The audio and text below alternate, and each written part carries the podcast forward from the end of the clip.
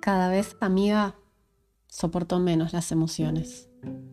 Y sé que a veces tengo una expresión capaz de entristecer el mediodía.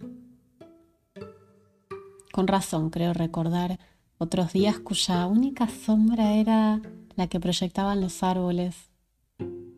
Y también recuerdo otras cosas. Pero en fin, los recuerdos son pavadas. Son como vendas, la momifican a una. Y soy como una momia privada. Últimamente tomo la vida como es, como el carozo que se sabe, entorpece la aceituna y le da un alma laboriosamente amarga. Últimamente murió mi madre cuando ya era vieja. He empezado a pensar en la vejez como quien vaga en su catacumba privada, donde se aloja su propia momia privada y ve pasar cada cosa como es.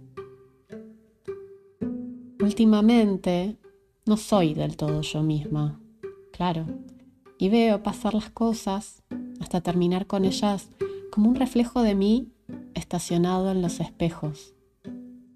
Casi todas las cosas.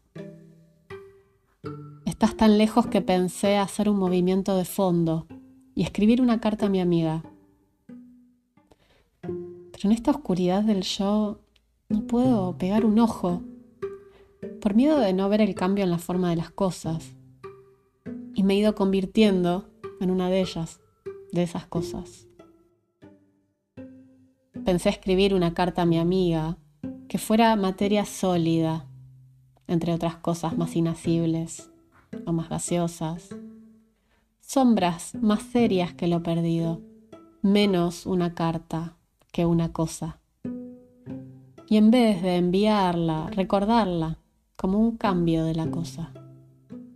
Y que se hiciera entre las dos, mi amiga y yo, materia de metáfora.